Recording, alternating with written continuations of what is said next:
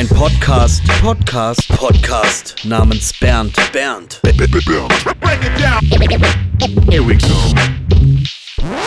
Yo, herzlich willkommen zu einer neuen Ausgabe von einem Podcast namens Bernd. Und heute habe ich einen sehr freshen Gast am Start, ein hochver hoch, technisch hochversierter MC, äh, auch viel mit Straßenbezug. Ähm, wir haben uns persönlich noch nicht kennengelernt, also es ist heute gefühlt unser erstes Gespräch. Ich begrüße aus Würzburg BK. Hallo, grüß dich. Grüß dich, vielen, vielen Dank für die Worte. Ja, ähm, freut mich, dass wir jetzt mal die Gelegenheit äh, haben zu sprechen. Ich glaube, das letzte Mal haben wir kurz gesprochen, da warst du in einem äh, Livestream mit äh, Bijou, ja? Mm, stimmt. Und das war das erste Mal. Ne? Da habt euch ein bisschen ausgetauscht, so über bestimmte Dinge. Genau. Und äh, da war ich auch mal kurz mit drin. Und da habe ich dich auch wieder, äh, muss ich sagen, gefühlt neu wahrgenommen. Ich hatte natürlich auch von Anfang an deine Karriere verfolgt. Äh, Blut und Kasse damals noch. Ähm, als Rookie sozusagen im Game. Jetzt bist du ja schon sowas wie eine Art, ähm, was heißt OG, aber jemand, der äh, viele Erfahrungen gesammelt hat.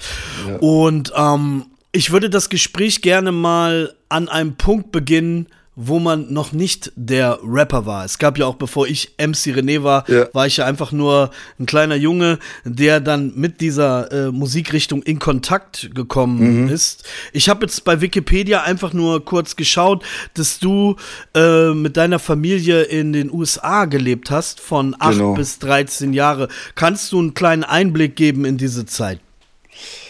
Ähm, also meine Eltern waren sehr jung. Das heißt, äh, meine Mutter war se 16, Vater 17. Die haben sich dann auch ganz schnell getrennt.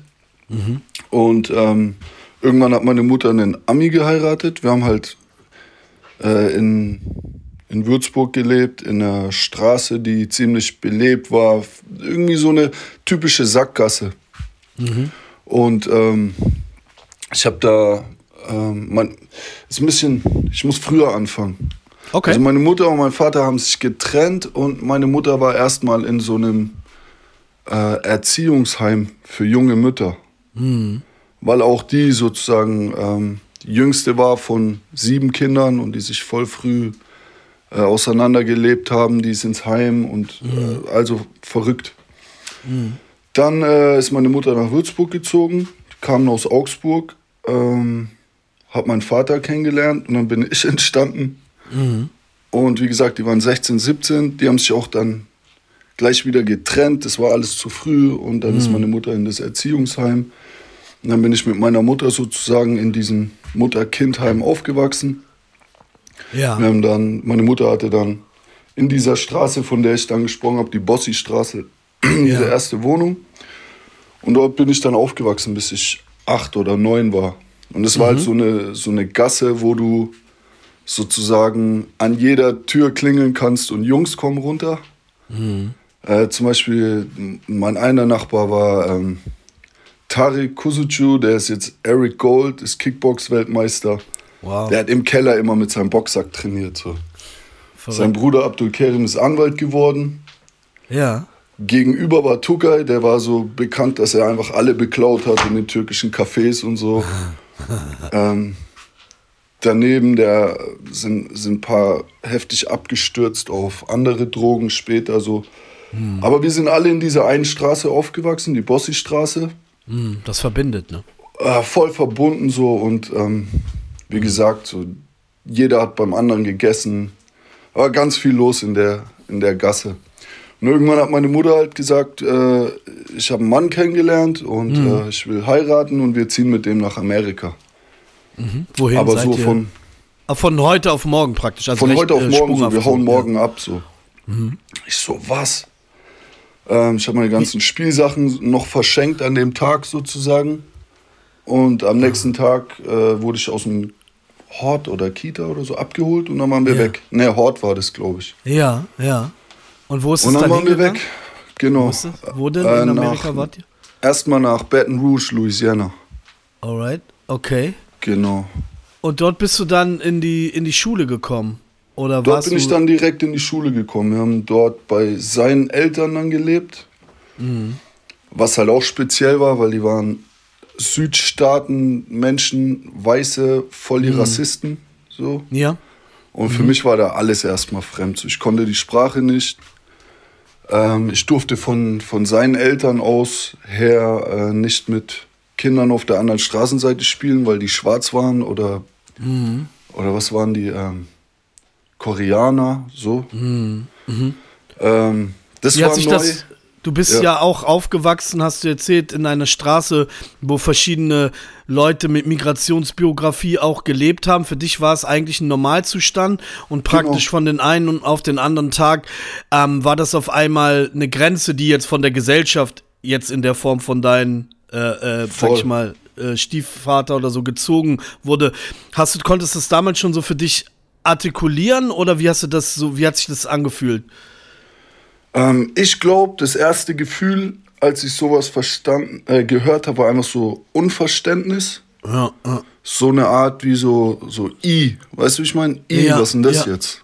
Ja. Ich glaube, das, was mir als Kind in dem Moment sozusagen gekommen ist, war einfach so ein Nee, auch so, nee, mach ich gar nicht. Weißt du, wie ich meine? So, nee. Mhm, mhm. Nee, könnt ihr sagen, was ihr wollt. Nee, macht für mich keinen Sinn. Ja. Und ich habe es dann halt trotzdem gemacht, habe immer wieder mit denen gespielt und halt auch immer wieder Ärger bekommen. Ja. Ich glaube, das ging hauptsächlich vom Vater aus. Ja. Von, dem, ne, von seinem Vater, weil er war, wie man ihn halt, wie man ihn sich vorstellt. So. Ich verstehe. Ein alter, weißer, ja. ähm, Karo-Hemd, Hosenträger, Fast so Red, Redneck-mäßig. Ja, yeah, Redneck, genau. Äh, und ähm, wie ist deine Mutter damit umgegangen? Wie war es für sie und so? Also in so einer Situation zu sein, hat die dich unterstützt oder war das ähm, einfach vielleicht alles too much? Oder wie würdest du, wie hast du das wahrgenommen? Also im Nachhinein ist mir, ich habe viel drüber nachgedacht und viel versucht zu verstehen. Aber mhm. du musst dir überlegen, meine Mutter war auch sehr jung. Ja, klar, ja, ja. Das so, versteht man eher später. Anfang 20. Ja, so, klar. ja, genau. Ja, ja. Und wie war das in der Schule? Du bist ja dann in die Schule gekommen und oft ist es ja so, man versucht ja auch irgendwo wieder anzudocken oder dazuzugehören. Wie war die Situation für dich dann als, ah. als ähm, Junge in der Schule? Warst du mittendrin oder musstest du dich erst sozusagen in den äh, ähm, auch irgendwie integrieren oder wie hast du das äh, empfunden? Also wir sind ja grundlegend, wir sind ja dort gewesen und sind dann von dort aus glaube ich, noch zweimal innerhalb der USA umgezogen. Oh, okay. Weil er war auch Army stationiert yeah. auf verschiedenen Bases.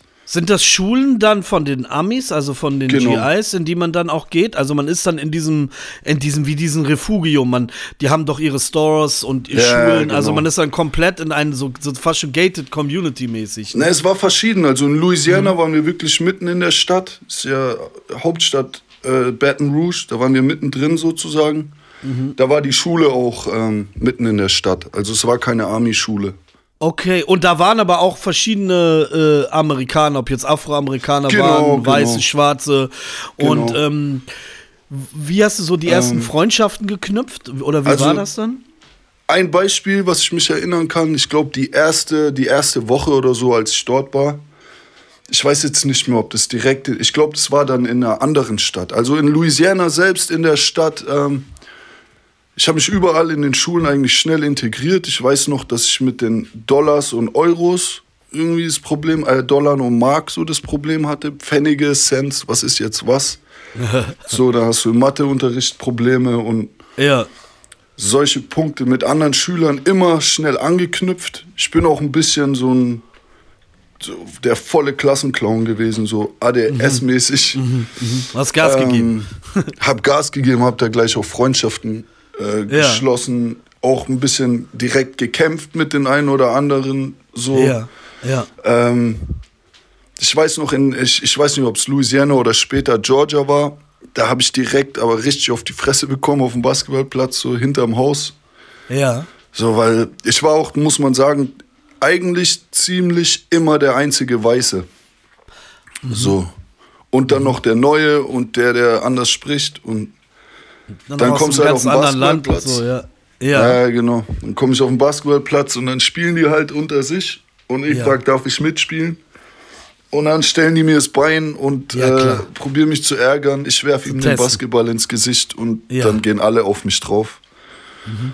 Und meine Mutter dann halt nachts in der Nachbarschaft zu den Eltern und so am nächsten. Tag halt dann so ein bisschen, nicht nachts, sondern am nächsten Tag, es war abends, wer schlägt mein Kind? Also meine Mutter war da auch voll hinten dran, ne? Die war jetzt, die ist eine starke. Ja, krass. Und da war halt ständig Action. Ich bin dann irgendwann aus der Schule geflogen, weil ich mein Hörnchen in Kakao getunkt habe und die gesagt hat, das geht hier nicht in Amerika. Und ich habe gesagt, das geht schon. Ich, bei uns in Deutschland macht man das so.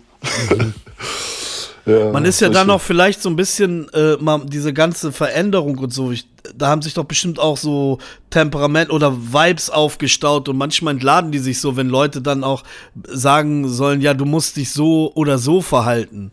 Wie war das für dich? Ähm, für mich, ich war da schon rebellisch, mhm. eigentlich. Immer. Ähm, für mich hat sich da auch so ein gewisser, es, es hört sich dumm an, aber so ein Nationalstolz entwickelt. Aha, okay. Nicht, dass jetzt irgendwie voll. Ja, verstehe. Äh, Inwiefern denn? Wie, wie, wie, definiert Stolz auf die Herkunft, so ein bisschen, mhm. wenn alle immer dagegen sind, schon als kleiner Junge, wenn du als einziger der bist, ähm, der da aus Deutschland kommt und ne, ja. der Weiße und sonst was, ja, dann irgendwann ja. musst du ihren Stolz entwickeln. Ja. Ähm, das ist sagen, so für die eigene dazu, Identität, so. für die eigene Identität. Genau, ne? Genau. Ah, ja, okay. So, Interessant. bin ich halt und, und das ist cool. Und äh, da könnt ihr sagen, was ihr wollt, der bin ich und dazu stehe ich. Und da kann noch keiner was dran ändern in die Richtung. So. Das kann ich nachvollziehen. Für, auch wenn es jetzt für mich, für mich persönlich war es ein bisschen anders, weil mein Vater kam äh, aus Marokko, meine Mutter äh, ist Deutsche und so war es bei mir eher immer so ein bisschen dieses auch zwischen den Stühlen, woraus sich dann auch so eine Art, auch manchmal Trotzigkeit oder ja, Rebellentum ent, entwickelt hat. Ich musste dann erst finden, meinen eigenen Platz finden und so.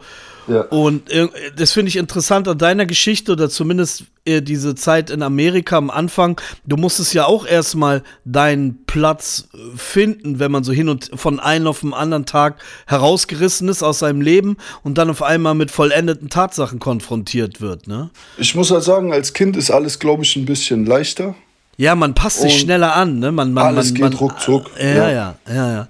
Und wie war das dann, ähm, als du sozusagen ein paar Jahre da warst? Du warst in der Schule, hattest so dein Ding.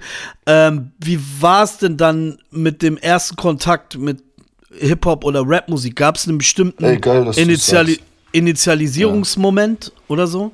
Ähm, jetzt, wo du sagst, ich glaube, ja. Ähm, wir sind ja irgendwann nach Georgia ge gezogen.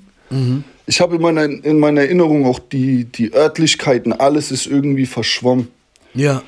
Ähm, ich bin mir nicht mehr genau sicher, aber ich glaube, als wir in Georgia gewohnt haben, dann war das eher so eine rote Backsteinhaussiedlung. Ja.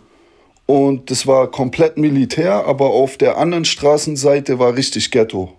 Ja. Also Holzhütten, Kakerlaken, so das Volle, was man, äh, ich weiß gar nicht, ob man das hier so kennt, aber so ist es dort.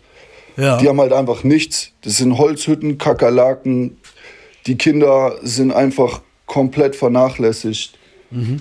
Die Erwachsenen, keine Ahnung, die Mutter von meinem besten Kumpel, die saß den ganzen Tag in der Couch und die Wohnung war voll mit Kakerlaken mhm. und er und es waren auch voll viele Brüder. Meine Mutter hat oft äh, die Babys gebabysittet und die hatten dann alle mhm. möglichen Krankheiten.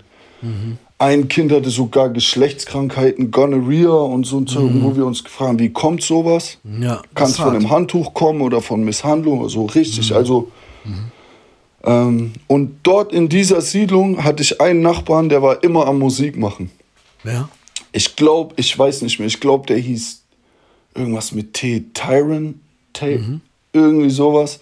Und der hat immer Musik gemacht, der hat Boxen mit rausgebracht, der wollte ja. dann irgendwie, dass alle singen, dann haben die Mädels mitgemacht, einen Tanz, wie heute ja, cool. bei TikTok machen, das war damals schon. Ja. Haben alle immer ihre Tänze gehabt in den Schulen mhm. und überall so. Mhm. Und ähm, Damals haben wir dort angefangen, Mucke zu machen. Ich glaube, das war das Ding. Ich habe aber vorher schon. Ja. Also ich war dann dort sozusagen in Amerika natürlich direkt angeschlossen, weil es für mich auch schon immer was war, was mich irgendwie so mitgenommen hat. Ja. Und ich habe aber vorher schon in Deutschland noch in dem Kindergarten oder in der was auch Hort oder was das war, ähm, habe ich vorher schon eine Performance gehabt ja. Und Was zwar haben wir, ähm, wir haben Informer performt. yeah. Und ich war der Rapper. Okay, ich bin dann so, so mit diesem, uh, crisscross vorgesteppt und dann hat es, I'm sitting there cool with my tippy tippy boys. Also Mit du so hattest schon die Affinität zum so. Sprech, Sprechgesang, der war schon äh, Komisch, ja. war, war schon da, also auch so eher so. Und dann hast du so praktisch ähm, angefangen zu rappen, als du dort warst oder Genau, kam dort. das eher? Ah, ja. Dort hatte halt dann jemand, wie gesagt, so eine Art Boombox mit einem Mikrofon ja. und hat gerappt und gesungen. Und ich glaube, der war eher so der. In meiner Erinnerung ist er wie dieser Mario, der RB-Sänger gewesen. Ich verstehe. Mhm. Voll, so ist er in meiner Erinnerung irgendwie. Aber ich glaube, ich habe an dem Mic auch gerappt. Also jeder konnte da rausgehen. Die Mädels haben ihre Tänze gemacht. Ich glaube, da habe ich nie wirklich mitgemacht, aber. Und, hast dann gefreestylt auf Englisch wahrscheinlich. ne? Ja, ja, genau. so, kleine Nice. Kinder, Mann. Wie alt war ich? Neun oder so? Ich habe. Selbst das weiß ich nicht mehr genau, müsste ich recherchieren. Ja, aber das ist schon ja recht früh oder so, ne? Also, Ja, ich meine, voll. Die, welches Jahr war es da, wo du neun oder zehn warst? Welches Jahr? 2000, ähm, nee, 1994 oder? 94, ja, ja, genau. Mhm. Da war ja schon, sag ich mal, das Rappen, und da war ja gerade in Amerika mh, die New School. Also dann ging es ja langsam los, also da war ja schon, Wu-Tang war schon draußen, dann ging das langsam los mit Mob Deep und sowas. Ich weiß ja nicht, aber da unten wehte ja noch mal ein anderer Wind, ein anderer musikalischer Rap-Style. Da war ja noch so, äh, das war ja noch so ein bisschen richtig down under. Da gab es ja, es gab vielleicht so Outkast oder so wie Goody Mob, aber Ja. dieser Dirty South-Style, so, das war ja noch, noch fast schon äh, nur auf die Bundesländer beschränkt, bevor das dann auch groß geworden ist. Wie hast du das wahrgenommen so in dem Also Alter? ich, ich glaube, das erste, was ich als Kind rapmäßig wahrgenommen habe und so auch auswendig konnte und so, war, glaube ich, Two Life Crew. 69, Ja, okay. 69 Boys, Alter. ja, okay. Mhm. 69 Boys war's. Und wir waren auch mal im Stadion und ich hatte so, ein- kennst du diese Schaumstoffhandschuhe? Ja, mit klar, So so riesengroße. winkt. Ja, ja. Ja, genau. Und bei mir stand Whoop There It Is drauf. Lava. Ja, Ja. krass, wie groß das dann auch damals schon war, ne? Wenn so, eine, so ein Act so in so einem Stadion spielt. Voll. Aber ey, da 94. muss, man, da muss man sagen, dass die Leute es auch mal verstehen. Amerika ist so groß, Ja. dass in diesem Stadion, das war ein College-Event. Deshalb, das heißt, die, die, das College dort hat gegen ein anderes College gespielt. Oder ich glaube, damals war es sogar ein Special, LSU, äh, Louisiana State University. Ich glaube, da haben sogar Football-Profis Basketball gegeneinander gespielt, in dem LSU-Stadion. Also da ist ein College-Stadion schon so groß wie hier ein Bundesliga-Stadion teilweise, so von der Von der, Kapazität her. Von der von dem- Kapazität. Mhm. allein auch von dem finanziellen, was dahinter steckt, so. Was waren so deine Sportarten? Du hast erzählt, auch Basketball-affin auf jeden Fall gewesen. Ey, du kommst in Amerika an. Als ich abgehauen bin von Amerika, die letzten Wochen hat sich gerade Fußball etabliert. Aber als Soccer ich ankam. Ah, ja, ja, okay. ja, genau. Als ich ankam, ähm, da war gerade, also da, da kommst du direkt, du hast halt Seasons, Mhm. kommst direkt Football, Baseball, Basketball. So, das ist Muss, Das- da ist jeder erstmal drinne. Okay, alles klar. Und- das hast du auch alles mitgenommen. alles mitgenommen. Football war der Hammer, hat mir richtig gut gefallen, da war ich sehr gut. Ähm, Baseball war weniger so mein Ding, da war eher so das Werfen. Im Werfen war ich immer stark, deswegen. Ähm, und Basketball war ich Katastrophe, Alter. Ja, war nicht so dein Ding. Okay. Nee, nee, obwohl ich der Größte immer war und so. Ich habe sogar Bilder hier. Da siehst du so den einzigen Weißen in der Mitte mit dem großen Kopf. Das bin ich. Aber jetzt gerade auch äh, beim, beim American Football, das ist ja auf jeden Fall auch ein sehr äh, physischer Sport. Es geht zur. Sache. Aber Ja. vor allem ist es ja auch ein krasser Teamsport und viel mit Strategie. Ich bin jetzt kein Experte, nur das, was ich aus hier Filmen wie jeden verdammten Sonntag so mitgenommen habe. ja, genau. Und ähm, da sind doch bestimmt auch viele Freundschaften entstanden. Sind Freundschaften Genau. auch teilweise bis heute noch geblieben? Oder hat man sich, äh, hast du, äh, hat man sich ja komplett aus den Augen verloren? Ich bin auch aus Amerika leider geflüchtet sozusagen, auch eine Ah, so Übernachtaktion Wie, alleine mit der Lufthansa, weil Du bist, du bist alleine gegangen, deine Mutter ist noch da geblieben. ja genau, also mein Schwiegervater oder wie hieß der Stiefvater, Mhm. der Mann von meiner Mutter damals, der hat sich halt voll als der war halt sehr sehr gewalttätig meiner Mutter gegenüber und mir auch. Okay. Ah. Und Wie alt war warst du so- da? So zwölf dann Boah, oder? 13? irgendwie so ja Mhm. elf oder so. Ich keine Ahnung, muss ich mal nachschauen. Auf Okay. jeden Fall war so nach den drei Jahren am Ende dann Ja. war so war es schon so schlimm, dass ich mit geht nicht mehr. Mit so, ja, ich bin dann mit so Spezialpolizei und so weiter von zu Hause abgeholt worden und richtig krank. Und dann Äh, und dann du. bin ich halt, ja. ja, erzähl weiter, erzähl weiter. Ne, und dann bin ich dort sozusagen dann einfach in den Flieger gesetzt worden und bin nach Deutschland. Meine Mutter hat gesagt, die muss die paar Sachen noch klären und kommt halt nach. Ja. Ja, Und, genau. Und wo warst du dann? Ah, Dann bist du zurück nach Deutschland. Und Dann, wo warst du dann? Warst Da du war bei dann- Familie oder äh, wo musstest du hin? Ich war dann erstmal bei Onkel und Tanten auf der Couch so, weil Ja. da war auch so nirgends wirklich Platz. Ja, ich verstehe. Und äh, dann war ich halt so couchen, bis meine Mutter gekommen ist, so ein Jahr lang oder so. Mhm. Und ähm, dann sind wir auch in so ein Frauenhaus gezogen, als sie zurückkam, also wieder in so ein Heim. Mhm. Aber ne, wie gesagt, so, es war wieder so Hauruck und ich Mhm. habe leider keinen einzigen Kontakt mehr, was voll schade ist. Man hat ja auch, da gab es ja noch nicht, da war man jetzt vielleicht auch noch nicht so Smartphone unterwegs und dass man so diese. Echtzeit-Connections hat. Okay, eigentlich bist du dann praktisch wieder zurückgekommen. Es war dann auch wieder in Würzburg. Genau. Und Also ich habe sogar, ich habe ich hab mir vor kurzem, habe ich mir sogar so ein, oh nee, nicht vor kurzem, vor kurzem habe ich es gelöscht.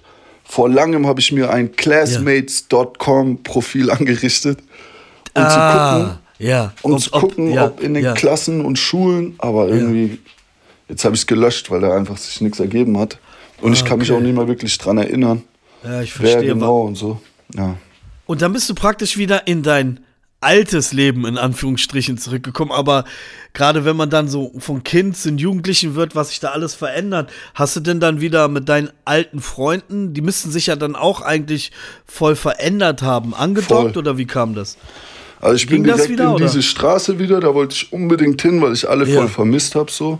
Und waren die noch alle da? Und ja, mein Teilweise. bester Freund, der, der ähm, Johnny, der hat Ja. so eine Straße über uns gewohnt. Der ist, seine Mutter ist durchgedreht und hat Ja. so, ähm, der hat Tabletten bekommen.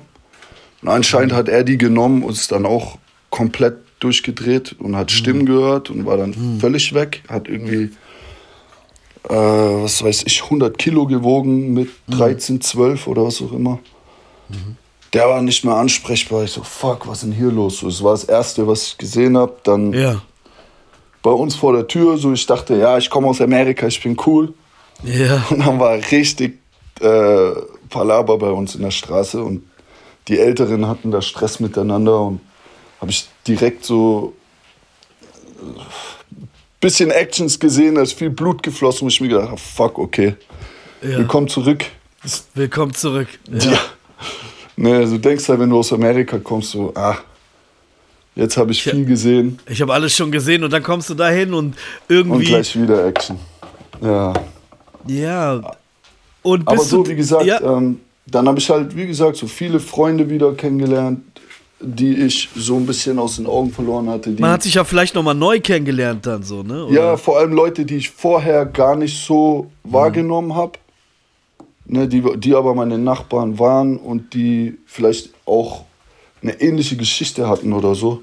Ja. Sind das Freunde, die dann auch das Leben lang geblieben sind oder Kontakte, die bis heute noch äh, he- reichen? Oder?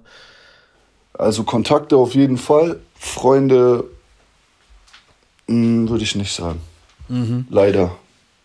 Es sind auch viele gestorben schon, so muss ich sagen. Ähm, viele haben andere Probleme bekommen, irgendwann mit Drogen und sonstigen. Klar. Und dann Man viele halt auch sich ja- weggezogen und sonstigen. Ja. Also leider ist es so, dass man halt kaum noch Kontakt. Ja, vor allem jetzt irgendwann bekommt man Kinder. Ja, dann hat man ein anderes Leben, andere Prioritäten und zum, man ist dann so, man häutet sich zum Stück weit und lässt die Vergangenheit auch so ein bisschen hinter sich, muss man teilweise auch, um die eigene Familie auch zu schützen, dass Voll. man auch bestimmte Leute vielleicht keinen Zugang mehr gewährt. Klingt jetzt hart, also, aber so ein bisschen so ein Cut machen, ne? Ist, ist glaube ich, macht man auch- automatisch so, ne? Ich bin auch weggezogen und, und Mhm. wie gesagt, dort ist nicht so schlimm, wie es sich jetzt vielleicht anhört. Ich erzähle nur von so ein paar Ja, klar. Situationen, die mir so ähm, in Erinnerung sind. Aber so, Mhm. ich bin da weggezogen irgendwann, als ich meinen Sohn bekommen habe. Und wenn du dann zurückgehst und alte Leute wieder triffst und Mhm. Klar. dann merkst so, oh, die meisten haben irgendwie psychologische äh, Gutachten und Mhm. ja, Kärtchen dabei, wo du dir denkst, fuck, was ist hier passiert, was ist hier Ist los, das, was ist war halt hier auch im so ein bisschen, bisschen so ein, so ein, so ein Ghetto of the Mind Thing, so. Wenn man dann Mhm. eine bestimmte Mentalität auch reingeboren ist und so, ähm, klar kann man die Straße verlassen und ähm, was aus seinem Leben machen, in Anführungsstrichen, aber das hört sich immer leichter an, als dann es wirklich in der Realität ist, weil man ja auch bestimmte Denkschemen vielleicht hat und, und, und gar nicht daran glaubt, dass man was ändern kann. Und das ist so ein Teufelskreis, so, ne? Ich glaube, das grundlegend das Negative, was sich irgendwie in einem so ähm, äh, manifestiert hat, wie so ein Fundament. Und was umso mehr man das füttert, sozusagen, umso schlimmer wird's, aber du kannst dagegen arbeiten halt. Ja, aber das kostet viel, da muss man sich vielen Dämonen stellen, ne? Das ist natürlich Oh, auch ja. eine Sache, die was mit der Angst, sich der Angst zu stellen zu tun hat. Man, man wischt das vielleicht so weg. Ja, ja, alles cool. Aber es ist, glaube ich, das ist das Schwierigste, sich seinen eigenen Ängsten zu stellen, so. Weil das so Voll. manchmal zu abstrakt ist, so für viele so. Ja, ist doch Ja. nichts. Ist ja, ich, mal, mir geht's ja körperlich gut, so. Ja, Psyche, das ist ja nichts und so. Vielleicht will Ja, man sich auch genau. nicht schwach geben oder so, weil man denkt, man wird, man schämt sich auch vielleicht so. Gibt's Genau. auch, ne? Ja, im Grunde genommen ist halt wie dieses moderne Wort Mindstate. Da ist schon was dran. Okay, was mich, was, mich, was mich interessiert ist, ähm, du bist wieder zurückgekommen, zurück in dein altes Leben, wieder eigentlich wie rausgerissen, so, nur jetzt wieder in die Richtung zurück. Mhm. Ähm, wann ging es denn für dich los, ähm, wo du gespürt hast oder gemerkt hast, dass du wahrscheinlich ein MC werden wirst? Oder war das erstmal, hast du andere Dinge gemacht und die haben dich auf den Weg geführt? Gib mir doch mal ein bisschen Einblick in, diese, in diesen Prozess so. Ich glaube, ähm, ich bin ja zurückgekommen. Ich war mit meiner Mutter dann im Frauenhaus, als meine Mutter kam. Ähm, das war auch ein ähnliches Erlebnis wie in den USA, weil es war ein Stadtteil, das ich nicht kannte, auch ein Problemstadtteil. In Würzburg. In Würzburg, auch wo dann ähnliche Probleme passiert sind. Das Gute später ist, ich kenne alle, weiß nicht, weil, weil, ich, weil ich überall gewohnt habe mäßig, aber ähm, dort sozusagen hatte ich Ähnliches erlebt und bin dann in die Schule gekommen, als wir eine neue Wohnung bekommen haben und habe irgendwie, weiß ich nicht, aber mich irgendwie dann nur noch in der Musik verstanden gefühlt und habe da für mich selbst so ein, so ein Eigending entwickelt, weil Schreiben irgendwie, das, das war kein Community-Ding bei mir. Du bist so einer, du schreib für mich alleine so in meiner Booth und Naja, allein schon im Unterricht. Ich habe im Unterricht geschrieben, Ah, weil mich die okay. Schule nicht interessiert hat. So. ja, ja, ja, ja. Weißt du, wie ich meine? Ich habe da gezeichnet, gekritzelt. Parallel, Welcher Rap hat dich denn begeistert zu diesem Zeitpunkt? Was hat dich denn so sozusagen, wo du gesagt hast, boah, krass, so das, das, das kann ich mir als Vorbild nehmen? Egal ob jetzt Deutsch oder Englisch. Gab es da irgendwas oder äh, war das eher sekundär für dich? da gab es viel. Ja. Da gab es echt viele. Ähm, in Amerika, Englisch. Hast du zwei Beispiele oder eins oder so? Gibt es irgendwas, was zu dem Zeitpunkt so dich so Oh, ich gekickt hat? glaube, Mob Deep. Mob Deep. Mhm. Viel Mob Deep. Ähm, Big L, Jay-Z. Ähm, jugoslawischer Rap. Mein bester Freund äh, ist Serbe und der hat damals auch immer die krassen Tapes gehabt. Oder Adin aus Bosnien, aus Sarajevo. Der hat, hat auch immer ähm, irgendwelche Tapes dabei gehabt. Gab es auch haben- irgendwas aus Deutschland oder so, wo du gesagt hast, das finde ich irgendwie dope? Gab es da was Also zu diesem ganz am, Zeitpunkt? ganz am Anfang war auf jeden Fall, also ein Kumpel aus meiner Straße, Mhm. äh, aus der allerersten, aus der Bossi-Straße, ähm, der hatte Brüder und der große Bruder ist mit seinen Jungs auch immer zu euch auf Festivals gefahren. Ah, auf die Jams gab immer die Osterjams in, im Köln Airport. Osterjam, Alter. Ah, ja, In ja, ja. Würzburg Osterjam. Ja, so. ja, ja. ja, ja, genau. Ja, genau. Also so eigentlich auf diese klassische Hip-Hop, wo dann die B-Boys waren und die Rapper. Genau, genau. Ja, nice. Ah, okay, und die waren auch daran interessiert, so an diesen Damit kulturellen hat alles Aspekt, angefangen. Mit, sind mit dann hingekommen. Mit dem Ganzen. Mit RAG haben die viel RAG. gehört. So, Nice. ähm, alles Mögliche in die Richtung. Ah, interessant. Irgendwann habe ich dann, glaube ich, Sammy entdeckt. Sammy Deluxe, ja. ganz am Anfang, weil Ja. er halt anders geflowt hat als alle so. Ja, er hatte ich. schon so diesen Swagger und auch so eine gewisse Genau. Doppelreimtechnik und eine sehr, sehr äh, selbstbewusste und gut klingende Stimme. Und der war Genau. rhythmisch natürlich auch schon viel weiter als, äh, als die meisten dann damals. Das war schon so ein Game Changer, so ähnlich wie Irgendwann dann war- als Savage kam oder so, war auch nochmal Genau. Game Changer. Ähm, und allgemein, ihr wart ja als Hip-Hop-Szene einfach voll vertreten. Und das Mhm. fand ich einfach geil. Damals hat man das einfach noch so verstanden als eins. Und man war ja auch in der Minderheit. Ja, weil es nicht so, ja genau, gehört. weil, weil es kam ja, es waren ja nur die Gleichgesinnten und dann kannte man sich, ah, man kennt seine vier Leute da aus Hamburg oder Kiel oder aus Hannover und dann trifft man die und dadurch entsteht halt irgendwie so ein Netzwerk, ne? Genau, und es war sowas schon- bei, den, ja. Mhm, bei den paar Älteren zu sehen. Und es waren auch richtig stabile Jungs, ne? Nicht, dass Leute, die es jetzt hören, sich denken, Hip-Hop Hooray, das waren alles Opfer. Nee, das auf keinen Fall. ja. So, Das, das, kann man ja nur sagen, wenn Jungs. man nicht, wenn man nur, wenn man keinen Einblick hat in diese, in diese, Leu äh, in diese Ja, Community. genau. So. Ja, weil für die meisten ist halt alles immer Klischee. Ja, ja. Und äh, das, nee, das heißt nicht, dass damals keine stabilen Jungs oder überhaupt auch krasse Leute dabei waren. Ne? Gerade in Mhm. klar. Berlin, wenn man guckt, Ja. was die so erzählen von damals. Natürlich. Gerade die B-Boys und die Freunde von denen sind ja normale Leute von Voll. der Straße gewesen. die Ja, haben dann genau. mal, mal die Kasse übernommen oder Security genau. gemacht. Aber nach Star wie vor. Wars, was er mir erzählt hat Genau, damals, wie ja, ihr ja. zum Beispiel connected wart nach Paris, Ja, ja. dies, das. Ja, genau. Ja, ja. Geil. Und Ja, das gerade war halt auch- damals. ja. Ja, Entschuldigung. Nee, ich, ich ähm, wollte einfach nur sagen, dass das äh, genau der Punkt ist. Wir machen hier Rap in deutscher Sprache, aber früher war es dann eher so, dadurch, dass man zum Beispiel, dass ich jetzt einen Torch kennengelernt habe, der hatte einen Cousin, der war äh, äh, Schweizer Franzose, dann kannte der jemanden aus Italien und die haben dann einfach Homeparty-mäßig bei denen gechillt und das war ganz normal und das fand ich cool. Okay, ich rap auf Deutsch und ich rap dem was vor, aber der konnte meinen Flow fühlen, auch wenn der nicht verstanden hat, was ich gerappt habe und irgendwie hat dieser Spirit die Leute verbunden. Ja. Ähm, das finde ich eigentlich cool. Ich finde es generell cool, unabhängig jetzt von Hip-Hop, wenn sich Leute, sage ich mal, für andere Kunstsachen interessieren, die jetzt nicht unbedingt, also ich bin kein äh, Maler oder ich konnte das nie gut oder tanzen, trotzdem fand ich es halt krass, wenn das einer kann, so, ne? Ja, also so, genau, das geht mir war eher genauso. der Vibe, ne? Ohne. ja.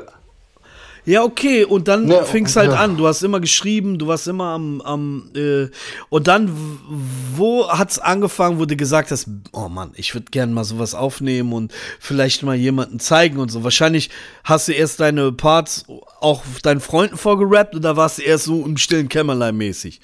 Oh, ich war, ähm, ich war, also ich war auch, was Freunde angeht, damals schon immer ein bisschen äh, in einem kleinen Kreis so mäßig. Mhm, Und habe mich dann, glaube ich, dem Nächsten anvertraut. So, Ja, weißt du, ich meine, so vorsichtig. Ja, ich rap dir mal was vor, weil man will, der denkt ja hoffentlich ist es nicht wack oder so. Ja, ich hatte, ich habe auch, wenn ich jetzt, ich habe alles aufgehoben. Ich habe im Keller so Echt? Kartons voll mit Texten, einfach zum geil. Üben. Ja. Weil ich nie irgendwie was zeigen wollte, Ja. wofür ich mich schämen muss. Ja. Weißt du, was ich meine? Ja, ja, klar. Im Nachhinein ist, äh, ne, ist die Einstellung eigentlich scheiße, weil ich Aber glaube. normal, normal ist Ja. doch auch erstmal sich aus dem Schatten raustreten ans Licht, so, das ist ja erstmal eine Überwindung. Äh, Ja. Man ist ja nur man selbst so und wenn, ist ja auch cool, man will es ja auch zeigen, vielleicht wegen Feedback. Manchmal denkt man so, Feedback ist gut, manchmal denkt man auch, vielleicht will ich doch nicht hören, was er sagt. Ja, genau. Heutzutage ist halt anders. Heutzutage wollen die Leute sehen, wie du Fehler machst und dich entwickelst. Ja, interessant. Und ich ja. glaube, es war ich damals auch schon ein bisschen so, aber ähm, ich war halt zu perfektionistisch und Mhm. vielleicht hatte ich zu viel äh, Schiss davor irgendwie. Cool. Okay, aber ist dann doch passiert. Du bist dann irgendwo, bist du irgendwo ans Mic gesteppt oder erstmal nur so, komm, ich, ey, ich will dir mal was vorrappen oder so. Gibt es da irgendeine Situation, an die du dich erinnerst? Äh, ich glaube, ähm, ich, hatte, ich hatte dann später einen Nachbarn, da waren wir 14 oder so, aus Trinidad und 14. Tobago. Nice. Aha. Äh, der war, ähm, der war bei einem, bei so einem Typen gegenüber hat der gewohnt.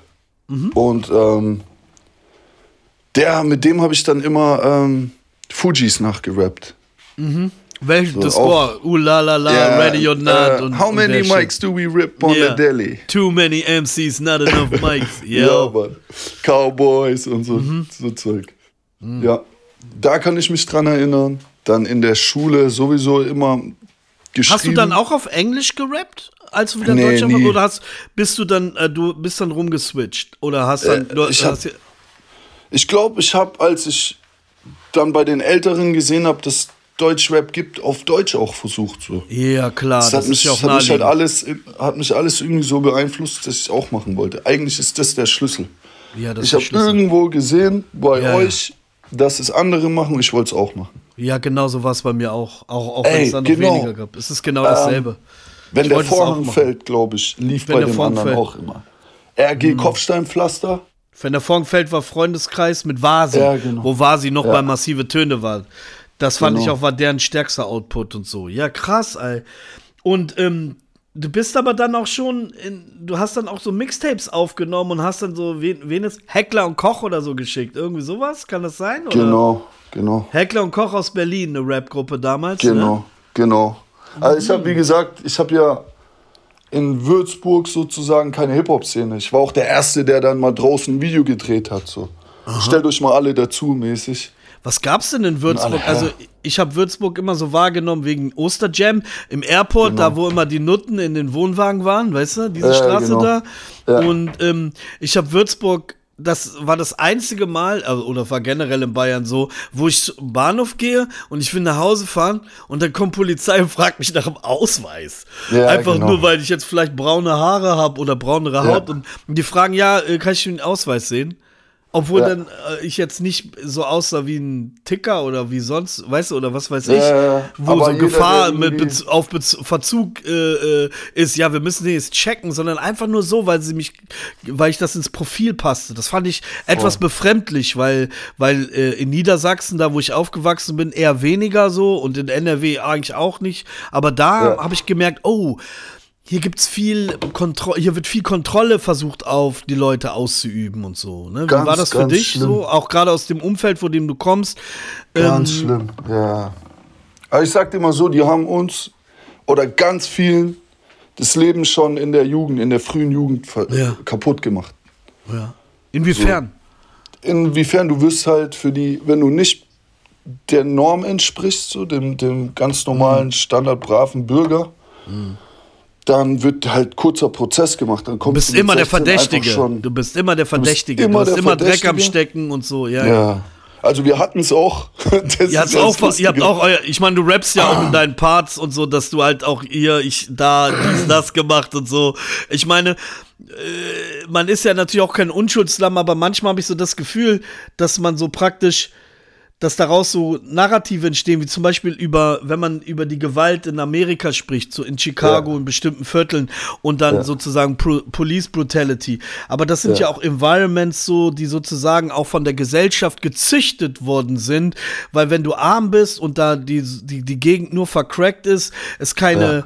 Keine richtigen Familienstrukturen gibt und Armut, dann entsteht ja automatisch eine andere finanzielle Struktur. Und das ist meistens, Ja. sage ich mal, Drogen und, und, und dann die einhergehende Gewalt damit. Und dadurch denken dann die, äh, die, die Police Officers, ja, ja, aber nur weil die jetzt schwarz sind oder hier in Deutschland, ja, jeder, der äh, Arab, arabisch ist oder so, Mhm. ist gleich, sag ich mal, in einem Clan-Verhältnis. Dabei ist eine große Familie, da gibt es die und die, Ja. aber für die Gesellschaft. Und dann habe ich das Gefühl, das ist wie so eine self-fulfilling prophecy. Auf einmal wird man selber manchmal so zu dem Dämon, den die Gesellschaft einen macht, so. Zum Teil. Muss nicht stimmen, so, ne? Aber manchmal denke ich, dass, dass, dass, dass, dass sich das so ein bisschen so in den Köpfen der Leute so einpflanzt. So manche Leute gar nicht mehr denken, dass sie aus ihrer Scheiße rauskommen können, weil der Onkel hat das ja auch gemacht. Die hatten ja schon Hartz IV. Jetzt habe ich auch Hartz IV, weil ich selber gar nicht mehr glaube, dass ich den Aufstieg schaffe, Ja. so, ne? Weil mir das auch nicht gezeigt wird, ne? Also ich glaube, ich glaub, zwischen Deutschland und Amerika ist halt, weil es immer verglichen wird. Ja, aber es ist schon noch Ich ein glaube, ist Unterschied halt natürlich. ganz, ganz großer Unterschied so. Es war jetzt Ich glaub- übertrieben so vom. Ich weiß, ich weiß, aber es wird halt in Deutschland so, vor allem im Hip-Hop, vergleichen das alle immer. Ja. Und ich glaube, man könnte es ja auch mit Russland vergleichen. Ja. Aber Russland vergleicht auch keiner. Weißt du, was ich meine? Ja, klar. Das, aber von der Größe her, das sind andere Welten. So, ich, ich meine bestimmt ne, NRW und, und ähm, Chicago. Verstehst du, was ich meine? Das sind so, äh, das sind verschiedene Welten und genauso, Total. wenn man vielleicht sagen würde, man sucht einen Vergleich, findet man Bayern und Texas. So, Du aber meinst jetzt so von der Kontrolle, Welten. Polizeikontrolle. Ja, genau. Aber es sind so verschiedene Welten, dass man es eigentlich gar nicht mehr vergleichen kann. Ich glaube, wir haben in Bayern Ja. aber einfach so eine, so eine konservative Mhm. Mischung aus ähm, einer Stadt, in Würzburg vor allem, eine Stadt Mhm. und gleichzeitig, und es zieht sich bis Frankfurt hoch. So. Mhm. Eine Stadt und Leute in der Stadt, die in dieser Stadt städtisch aufwachsen äh, wachsen Ja, und Bauern, die sozusagen eigentlich das Stadtbild mitprägen, weil Mhm. die, die Landkreise so groß sind, die Leute arbeiten dort. Ja. Und ey, die Bauern hier, das sind Bauern, Bauern. Ja. So, Bauern, Bauern, Bauern. Das ist ganz schlimm. Das sind so, wenn die Jungs aus Berlin runterkommen, sagen die Ja. immer, boah, hier sind Kontraste, Alter, das ist ja unnormal. Ja, fällt dann halt auch nochmal krasser auf, wenn die von außen so eine Art Feedback kommt. Voll. Und dann hast du so, dann hast du halt so Polizisten, die nochmal ein ganz anderes Bild pflegen, irgendwie Mhm. von der bayerischen Regierung, die auch, du musst dir vorstellen, wie viele Berge da unten in München sind Mhm. Und was die da für eine Welt haben. Und wir sind fast in Frankfurt, also das sind fast das sind 400, 500 Kilometer, das ist eine andere Ja. Welt. Ja, ja, Die haben aber so, die wollen dieses Bild geprägt haben. ja. Und ich finde es auch teilweise gut. Ich finde nur, also ich finde es schön, saubere Straßen zu haben und äh, eine gewisse Klar. Ordnung und so. Ist cool. Aber lass die Leute auch frei leben und das machen die nicht. Die machen dann halt. So Sperrstunden ist mir mal aufgefallen. Wir waren immer Ähm, Boah, bei, wie hieß ja. diese eine Bar, diese zum schönen René da.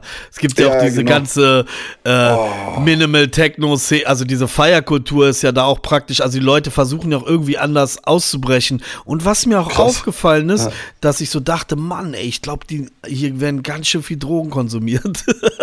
Ja, hatte, ich ja. so, hatte ich so ein bisschen wahrgenommen. So. Ich habe mal einen Typen da getroffen, so ein Deutscher mit, mit äh, äh, Dreadlocks so, wo du Mhm. denkst, ey, das ist so mehr so ein Blumentop-Fanhörer. Und dann so einer, so ein, so ein ja, kenn ich so, äh, äh, und, und dann meinte der, ja, ich fahre dich zum Hotel. Äh, das ist mein Fahrer. Ist ja krass. Und der war halt, sag ich mal, äh, ähm, äh, Kräuter äh, Ja, ja, äh, ja. Ar Arbeiter. Ja, ja, krass. Also so, da dachte ich mir so, boah, krass, ey, hier, hier stecken, hier haben sie ganz schön faustdick hinter den Ohren, die Leute, so, was alles so im behüteten Bayern sie so für Abgründe oder so, weißt du, was ich meine, für Zwischenwelten auftun, so. Ja. Da kannst du natürlich ja noch mehr drüber sagen und so. Aber, Ne, ist interessant, weil Ja. alles halt irgendwie versteckter passieren muss, so in die Richtung. ja, Heißt aber nicht, dass es nicht gibt. Ne, Ja. Aber was ich halt auch sagen muss, was ich glaube, dass du halt dadurch nicht so extreme Ausmaße hast wie in Berlin oder NRW, ja, weil die Leute das nicht öffentlich zelebrieren Mhm. und einfach ausleben, was dann halt auch wieder komplett auf, auf die komplette Nachbarschaft sich irgendwie scheiße Mhm. auswirkt, weil die Kinder das sehen, weil, ne? ja. Es gibt so verschiedene Punkte, Vor- und Nachteile. Es ist auch Aber viel reicher, kann, das Bundesland und so, ja. Ja, genau, genau. Aber dann passieren halt so Dinge wie ähm, direkte Inhaftierung für drei, vier Jahre für Jugenddelikte, die eigentlich Ja. voll so, so Kinder, wie kann man sagen, wie heißt denn das? Ähm, Ja, so Sachen, die passiert sind, bevor die, ja, wie volljährig waren, so minderjährige ja. Kriminalität. Und dann kriegst du halt mit 15 Brett, Und dann bist du, in, bist du im so. Knast dann bis 22 oder was oder bis Ja, 20. genau. Aber und Weißt du, danach wie bist du der, der schon im Gefängnis war, dann willst du eine Arbeitsstelle, dann kriegst du keine, Genau. dann gehst du deinem alten Ticker, was weiß ich, was man dann macht, ne? Also Genau. und man wird dann sozusagen nicht resozialisiert, sondern kriminalisiert im Nachhinein, Genau. weil wer will denn schon, sage ich mal, jemanden aufnehmen, wenn der jetzt nicht ein großes Herz hat oder denkt, dass jeder Mensch eine zweite Chance verdient hat. Viele Nicht, sagen dann, ja. ah nee, lieber nicht so, weil, oder? Vor allem drin wirst du ja eigentlich ausgebildet, dass es noch schlimmer wird, weißt du, ich meine? Ja, okay. So. Also Hast du glaub, Erfahrungen mit Vollzug und so? Hast du Erfahrung damit oder könntest du Leute, Ja, die. Arreste halt. Arreste. Ja? Ich war jetzt nicht lang. Ich war immer so als mit 14, 15 immer Wochenenden und so, aber Echt? Aber für welche, äh, sag ich mal, Delikte? Was waren so die. was soll ich, Körperverletzungen, Vandalismus und so die Ja, klassischen krass. Sachen, die man in der Jugend macht, wenn man Ja. irgendwie. Ah, du warst schon wild. Du warst schon wilder als andere. So. Du bist schon so, äh, du bist schon, hast so Temperament oder wie sagt Ja, man? wir waren, wir waren auf jeden Fall ähm, keine. Engel. Dinge. Sorry. Ich finde es nicht cool, Mann. Es ist halt einfach so Nein, gewesen. das verstehe ich. Dass man so und so Es, wird. ich verstehe das schon und so. Aber wir und waren schon Hooligans, kann man sagen. was glaubst du, woher diese Energie kommt? Woher kommt diese Energie, die sich dann sozusagen in solchen Dingen entlädt, sage ich mal, äh, jetzt aus der Sicht des, des äh, 14-Jährigen so, weißt du? Was denkst Ich du, kann woher die das kommen? genau so? sagen. Ich habe lange drüber nachgedacht. So. Und Alles fängt an mit dem Punkt, Kinder in der Nachbarschaft klingeln bei sich, holen sich ab und gehen raus. Was machen die dann? So, was verbindet die? So, wenn, wenn, ähm, ich glaube, wenn du ein gut erzogener Typ bist aus einer normalen Gegend und alles Mögliche, dann gibt es bestimmt den einen oder anderen, der so ausbricht. Ja. Aber Klar. insgesamt gehen die, denke ich mal, raus und dann mittags nach Hause essen und abends Mhm. nochmal essen und die sind kontrolliert und es kann überall auf der Welt so sein. Weißt du, was ich Ja, meine? klar. Aber überall auf der Welt kann es auch so sein, dass die Kids, die früh rausgehen, Mhm. die den ganzen Tag draußen rumhängen, wo keiner da ist, der drauf achtet, Ja. Die es vielleicht sogar noch verbindet, dass die irgendwie Klar. Probleme zu Hause haben, die sie auch gar nicht mal aussprechen wollen. Jeder Klar. frisst irgendwas in sich rein. Ja. und ähm, ein bisschen Frust. Ja. Und dann wird das Ganze noch gefüttert durch andere Dinge. Ja. Und dann ist halt, äh, dann passiert es, dass die gleichen dann irgendwie fünf, sechs Jahre später im Knast sitzen, Ja. weil sie, ne, weil es normal wurde. Weil es normal Und- wurde. Es ist dann auf einmal, also ich kenne das aus, aus ich komme aus Braunschweig und das ist auch eher so eine Arbeiterstadt. Und da gab es Ja. auch sau viele, als man so das erste Mal so in die Innenstadt durfte. So bei mir war es so mit 12, 13, boah, krass. Und dann mal so ein paar so Skater-Typen kennengelernt hat. Und die waren so, die haben sich dann verabredet. Viele kamen aus, ähm, sage ich mal, auch sehr schwierigen familiären Verhältnissen teilweise. Wir wussten das auch. Und die haben sich so getroffen, weil die jetzt, ja, wir gehen Hosen, Hosen klauen. Wer kommt mit? Ne? So, wir gehen Hosen klauen oder wir holen uns jetzt hier so und so, sich so ein bisschen so, äh, das auch kompensieren. Da war auch einer dabei, der war voll so reich, aber der wollte dann cooler sein. Der hat es gar nicht Ja. nötig. Der andere, äh, für den war es cool, wenn der seine Jordans dann geklaut hat oder so. Oder andere so abziehen oder sowas, ne? Ey, bei Boah. uns sind auch damals ähm, aus so, so richtig reichen Familien Ja. auch immer der ein oder andere dabei gewesen, Ja, ja, der dann plötzlich voll der Ticker war und alles. Ja, ja, ja. Aber ich erinnere mich an einen, der hat am Ende die ganze Stadt verraten. So. Der war krass, immer ja. cool und war immer dabei und ich aber dachte mir, Papa warum- kann dann immer mehr machen und der sagt, hier komm, lass die und so weiter. Das ist wie aus dem Film. Wie aus dem Film Ja. irgendwie, ne? Ja, Okay, der und. Resa, Resa ja. hieß der. Äh, ah, okay. Äh, Sollen ruhig alle wissen, der Resa. ja, Shoutout. Ratte. Nicht. Okay, und Äh. dann, ähm, ja, das ist echt ein ähm, sehr, sehr interessanter Verlauf, so, der irgendwie so prädestiniert ist dafür, auch, sage ich mal, diese Energie, statt sie in so ein Ding zu stecken, in den, in den Rap zu stecken. Und das hast du ja, Ja. dann auch erfolgreich gemacht. Du bist dann angedockt in der Hip-Hop-Szene oder in der Rap-Szene damals über Heckler und Koch. Wie waren denn da so deine Stationen so? Ähm, du kamst ja dann auch schon in Richtung Musikindustrie. Das heißt, da kommt jemand und sagt, ey, du bist talentiert. Und du bist auch relativ früh auch schon aufgefallen. Du warst 16, 17. Du warst jetzt schon relativ jung, als die Ja. Leute gemerkt haben im Rap-Game, was es ja dann zu dem Zeitpunkt gab. Es war wahrscheinlich so dieser Agro-Era, Roundabout. Kann das sein? Ja, genau. Um, wer ist denn da auf dich aufmerksam geworden? Gab es jemanden und, und ähm, dann ging es ja dann schon in, in einem professionalisierteren Rahmen rüber. Beschreib mir mal diesen Übergang so. Ich habe äh, damals hier dann für mich selbst auch schon immer irgendwelche Programme ausprobiert, Demos Mhm. aufgenommen und wollte halt Anklang finden. Und ich habe dann Demos, ich glaube, nach Heidelberg geschickt, nach Berlin, nach Ja. Frankfurt. Ich bin auf Jams und habe auch gebattelt. So. Ah, okay, krass. Ja. Ich war dann nicht der Beste, außer es waren 100 Jungs von mir dabei, dann war ich der Beste. Ja, normal. Äh, wenn dann alle auf die Bühne stürmen, äh, so eigentlich voll behindert. ja. Aber ich habe auch schon in Battles gut verloren und aber auch schon gut abgeliefert teilweise. Ja, aber an War den Niederlagen wächst man ja am meisten so, weil man denkt, ey, das lasse ich mir, das wird nicht nochmal passieren. So, ne? Ja, genau. Tut mehr halt weh, auf so, der ja. Bühne. Das Krasse ist auch auf der Bühne, da kannst du auch dann wirklich mit 50 Jungs kommen. Wenn Mhm. du da stehst, und das sieht man voll oft in so Battles, Ja. dann bist du auf dich allein gestellt. Dann musst Bist du auf dich abliefern. allein gestellt. Musst du liefern. Ja. Das ist so, das ist wirklich, da braucht man Eier für das Zeug. Mhm. Und äh, ja, das habe ich eine Zeit lang gemacht, hier und da. Ähm, ich habe alles probiert. Ich bin dann nach Berlin, habe Tapes verteilt, Tapes Ja. verschickt. Es war einfach voll schwer, Anklang zu finden. Ja, warum? Und äh, warum war es schwer? Weil die, ich, ich weiß nicht, es gab ja diese Printmedien wie äh, MC, Juice. Backspin, Juice und so. Juice, ja. Und das waren halt die ähm, Adressen, die man da drin fand, waren halt die Anlaufstellen. Ja. Die einzigen Anlaufstellen, die ich fand. Ja. Und dann kommst du halt irgendwie zu einem Beatles-Laden nach Berlin oder so Mhm. und gibst dein Tape ab und die CD und es kommt halt nichts zurück, so, weil wahrscheinlich. alle Mhm. Vielleicht tausend, ihr tausend andere Ja, auch ihre genau. Tapes. Aber es hat, aber irgendwer muss es ja mal gehört haben. Irgendwas ist ja dann Ähm, passiert. So. Ein, irgendwann habe ich mal einen Anruf, der erste war, glaube ich, Plattenpapst, der mich angerufen Ah, hat. aus Düsseldorf. Okay, und der hat gesagt, Junge, du bist fresh, oder? Genau, du bist fresh, komm mal nach Düsseldorf. Dann Okay. habe ich in, in War das seine Düsseldorf- Crunk-Phase? War das seine Crunk-Phase? Wo der noch Ich, Point ich habe Effects keine Ahnung, ich Crack. glaube, es war dieses King of Rap Zeiten. Ach, King of Rap Zeit, noch so nach dem ähm, Full House Album. Okay. Das Full House Album, genau. Mhm. Also kurz danach. Und da habe ich dann, glaube ich, ähm, da meinte er, such dir mal ein Beat aus und ich habe irgendwie 10 genommen und dann hat er Mhm. mich nach Hause geschickt und hat sich nicht mehr gemeldet.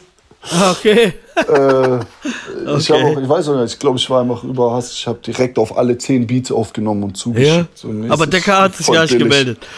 Ah, Nee, das wird ich er bestimmt bereuen. Aber er ist auch cool. Er ist echt cool. Ja. Ähm, Und dann? ich wusste halt auch gar nicht, wie es geht. So, Ja. ich habe in, in, in Würzburg, wie gesagt, es gab eine Szene, die auch das ganze Osterjam und so Zeug gemacht haben. HPZ und äh, Goitz und, und alle Goitz. möglichen. Ja. Ja, Hat auch genau, einen die großen Einfluss, der äh, Rapper Goitz, auf auch Der Bijou und so. Und der Ja, Eloquent hat ein Album mit dem gemacht und so. Ich bin auch ein bisschen mit dem in Kontakt. Auch ganz netter, korrekter Typ, zumindest vom Schreiben her. Aber er hatte schon so einen sehr, sehr, sehr guten Stil. Und der kam ja auch aus dieser Ecke und der ist so Kult, auch richtige Legende. Äh, aber so viele kennen den gar nicht. Ich kenne den über Bijou, weil der gesagt hat, das ist der Vater meines Rap-Styles. Ich so, au, Krass. jetzt weiß ich, was du meinst. Und ich meine, Ja. der Bijou ist ja auch ein krasser MC, so, wenn er schon Ey, sowas hab- sagt, so.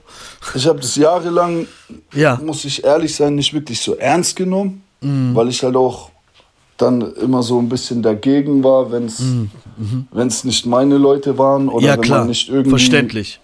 Und die waren auch ein bisschen dagegen, weil ich Ja, nicht ja. so der klassische Hip-Hopper war. Ja, ja, ja. Aber jetzt, ich habe auch bei Bijou Sachen gehört von ihm, von Goitz. Unfassbar, Alter. Ja, ist, ja. Oh mein Gott, der ist lyrisch unfassbar. Und gerade heutzutage, wo es wo es äh, weniger vorhanden ist, schätzt man es noch mehr. Ja, auf jeden Fall. Also ich meine, diese Kunstform ist so auch gewachsen über Jahre. Wenn man sich jetzt zum Beispiel in Amerika jetzt wieder diese King Disease Sachen anhört, die Nas mit Hitboy gemacht hat, das ist, ein, finde ich, ein starkes Beispiel, egal ob man jetzt dieses Stil Ja. mag oder nicht, dass doch Lyricism und ähm, dass das halt auch schon nachhaltig ist und dass Qualität immer, immer seinen Platz haben wird in, im Hip-Hop, weil es einfach es. zu viele Menschen geprägt hat. Das ist also so, das ist mir immer wieder klar. Also so, äh, ich merke das immer wieder. Dass Ich hoffe wir, es, Mann. wir haben auch mit vielen jüngeren MCs zu tun und so und das wird sehr, sehr, sehr äh, geschätzt. Und das war doch eigentlich, wenn man mal ganz ehrlich ist, schon immer eine Disziplin oder Sache, die dann auch eher in Anführungsstrichen nischig ist, wobei eine Nische auch Ja. groß sein kann. Aber es gibt Ja. viele, viele Rapper, die sind auch erfolgreich auf Tour, die ziehen auch ihre 700, 800 Leute und so. Also das ist halt auch eine Frage dann so der eigenen Brand, wie man, sage ich mal, sein eigenes Business oder, äh, sage ich mal, so aufbaut. Aber ich glaube, das ist eine Stärke, an die man immer eher festhalten sollte, als dass man sie verkümmern lassen sollte, so wenn man die hat, 100%. weißt du. 100 Prozent. Und wer ist denn dann auf dich? Ich bin, äh, äh, ich bin super Ja, neugierig, weil ich habe gar nicht die, ähm, diese Geschichte habe ich nicht mitbekommen. Ich bin dann erst wieder eingestiegen, wo ich gedacht, ah, okay, Sido hat dann was Mhm. gemacht, aber das kam auch echt viel später erst. Ja. Ne? Ähm, ich war in Berlin und habe den Anruf bekommen von Heckler und Koch, Mhm. welche damals Die hatten Tom Deal waren, auch also schon. Ja, ist genau. so, die hatten den Deal, die waren, die haben das Industrieding halt voll ernst genommen. ja. Bei TNT Records waren die, glaube Bei ich, oder? TNT, aber das war vorher. Die Ah, haben das selbst noch. vorher schon irgendwie durchgezogen Mhm. und hatten ihren Imagefilm sozusagen. Ja, da ging's ja, ja, nicht ja. darum, dass es authentisch ist oder so. Nee. Da ging es darum, dass die Die Verpackung muss stimmen. Eine Verpackung, etwas darstellen, was Ja. so. Schauspielerei. Gibt's ja auch viel im Rap. So. so wie Ja, bei genau. Kollega, der ja auch diese Figur am Anfang erfunden hat und so. Und dann äh, sie. Das, Die wollten halt die sein Ja, mit den. Waffen und, und das war die so volles. Konzept. Volles. Konzept. Und der eine von denen war aber, also du musst sagen, beide waren richtig coole Jungs. die sind richtig cool, ja. Ich fand die auch sehr angenehm, als ich mit dem mal zu tun hatte. Ähm, und der eine war so genau wie ich. Der hat, hat auch Mhm. so seine eigene, ich hatte damals dann auch schon meine eigene Wohnung voll früh und der hatte auch seine eigene Wohnung. Wir, ko- wir haben damals schon erstmal saufen und erstmal Action machen, Scheiße bauen, ein bisschen draußen rumrennen. Okay, geil, wir verstehen uns so. Okay. Das Musikding, ich bin dabei. real. Ja, voll, aber das Mus- Musikding war für mich so, ich bin dabei, dass ich endlich mal mein Album aufnehmen kann, so mäßig. Ein Schlag sollte das heißen. Ich habe so, das erinnere ich mich gerade, habe sogar ein Cover bei mir ausgedruckt und so, weil ich wusste, wie es werden soll, aber es kam nie dazu. Warum Ich war halt so ein Jahr lang mit denen in Studios unterwegs und gefeatured und Ja. aber dann hat die, haben die irgendwie, ähm, wie war denn das? Ich glaube, die haben dann einfach aufgehört, weil es Mhm. nicht geklappt hat. Ja, die hatten keinen, äh, sage ich mal, kommerziellen Erfolg. Genau. Und, und haben, das war dann für die dann so, okay, ja, dann ist, war deren Motivation vielleicht nicht mehr so stark. Und das heißt Genau. aber auch so, für dich war es so, okay, hier, hier ist Sackgasse, hier geht nicht weiter, so, ne? Der Hustle war halt auch krass damals. Wir mussten, Mhm. ich bin extra nach Berlin gezogen zu der Zeit, dass ich mein Album Echt? aufnehmen Wie alt konnte. warst du da, als du in Berlin Boah, gelebt hast? Ich glaube 17 oder so, 18, Alter, 19. 17. Ich weiß es gar nicht. Ich weiß gar nicht, irgendwie sowas. Ja. Und ähm, ich bin dann dahin und habe dann ja dort Du hast dann alleine, auch- alleine in Berlin gelebt, also Ja, so, äh, genau. okay, krass. Also immer bei einem von den Jungs auf der Couch Mhm. und ähm, Job gesucht, hier und da mal Würstchen verkauft. Damn. So und versucht irgendwie Anklang zu finden, aber habe auch noch so Essensgutscheine bekommen und so Mhm. richtig Hartz IV Scheiße, um Mhm. irgendwie mal da reinzukommen. Aber ey, das war auch in Berlin nochmal eine andere Nummer. So, Auf da jeden. eine Wohnung zu finden, keine Chance. Welchen Bezirk? Ähm, wir waren in Schöneberg. Schöneberg, ah ja. Ja, da genau. war ich mal mit Alpagan unterwegs, der hat mir seinen Hut gezeigt. Ja, genau. Die stehen da, die Typen stehen da. Aber witzig, Ja. manche so, ja, ich war auch früher auf Hip-Hop-Jams, aber der steht da und arbeitet, weißt du, was ich meine? Ja, genau. Aber es ist Ähm, ein anderes Berlin damals. Es ist ein anderes Berlin, ja. Das stimmt. Ähm, auch das Schöneberg von damals ist nicht mehr das Schöneberg Das ist von ganz heute. anders. Die Gentrifiziert. Palast-Gegend und so. Voll. Ähm, ähm, ähm, genau, und da bin ich halt damals, hab's in Berlin einfach versucht, habe alles auf eine Karte gesetzt, habe aber gewusst, ja. wenn ich jetzt hier wieder weggehe, Ja. dann wird's ganz schwer für mich. So, entweder beiß ich hier jetzt wirklich Ja. auf die Zähne oder ich zieh, ich zieh weg und dann kann ich gut damit rechnen, dass einfach nichts mehr wird, weil ich wusste, hier ist alles. Ja, das war auch dieser Bewegungsmoment im Momentum in Berlin. Also viele Dinge haben sich aufgetan, die ganze Szene jetzt äh, auch für straßenaffineren Rap und das hat sich alles ein bisschen mehr, äh, da, der Markt wurde auf einmal da, der wurde erschlossen so, ne? Ja, die Hörer gab es ja genau. schon immer, aber es gab noch nicht die, diese Struktur, die hat sich ja dann erst gelegt, ne? Ja, genau. So. Und ähm, ja, ich war ja zu der Zeit damals auch schon mal mit im Agro-Studio. Ah, okay. Welche Era war, haben. welche Era war das äh, von Agro, wo du im Studio warst? Welche Ansage die, war das? Die Anfangszeit von Sido, als der Weihnachtssong und so rauskam. Ich weiß Mm, Da nicht war noch genau. mit Bushido und Genau, Bushido war auch da noch im kam- Video und das war die Zeit, wo eigentlich so sein erstes Album, mein Blog und so weiter, ja. Genau, Ja, bei meinem Blog, wir hatten ja auch einen Song, der hieß Mein Blog. Da haben die uns gedisst auf der Juice-CD. Ah ja, nicht Heckler Koch sein Blog, nicht Äh, Blumentopf genau. sein Blog. Ah, witzig, Genau. witzig, ja, ja. Das war Cool. diese Zeit. So. Und dann, ähm, Jahre später, irgendwann, weiß ich gar nicht, hatte, hatte mich ständig in Interviews erwähnt. Weil er dich cool fand als Rapper. krass. Ja, ja, genau. Okay, und dann Aber hat war, wie er. gesagt, ich Ja. war auch zu der Zeit damals schon immer irgendwie auf meinem eigenen Film und Mhm. hatte Auftritte mit den Jungs, wo dann plötzlich irgendwo außerhalb Berlins ein Haufen Nazis reingehen. Ich erinnere mich an ein Ding, Oh, da waren wir, oh, wer, wo waren das? Hinter Potsdam oder so. ja. Wo dann einfach ein Haufen Nazis reingestürmt ist Der, und plötzlich alle weg waren. ja. Und ich mir dachte, fuck, Alter. So, okay, scheiß drauf rein. gucken, was passiert. Ist aber nichts passiert. äh, einfach durch die Menge einmal geradeaus durchlaufen, aber die Veranstaltung war aus. Oh Mann, ey. Und, Okay. Äh, oder einmal irgendwie. Ah, du bist mit Heckler und Koch, hattet ihr dann tatsächlich noch Gigs und so? ja, ja, die hatten ja Gigs und ich war einfach immer dabei, sozusagen. Hast du gebackupt und deinen eigenen Shit auch gebracht, oder? Ich habe ja immer einen Feature-Part gehabt. Ja, Und okay. dann konnte ich halt klar. auch meinen Part rappen. Ja. Mhm. Und manchmal auch einen eigenen.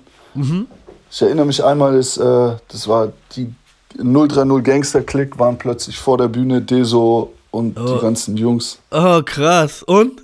Ich habe voll Props bekommen von denen. Ja, bestimmt. bestimmt.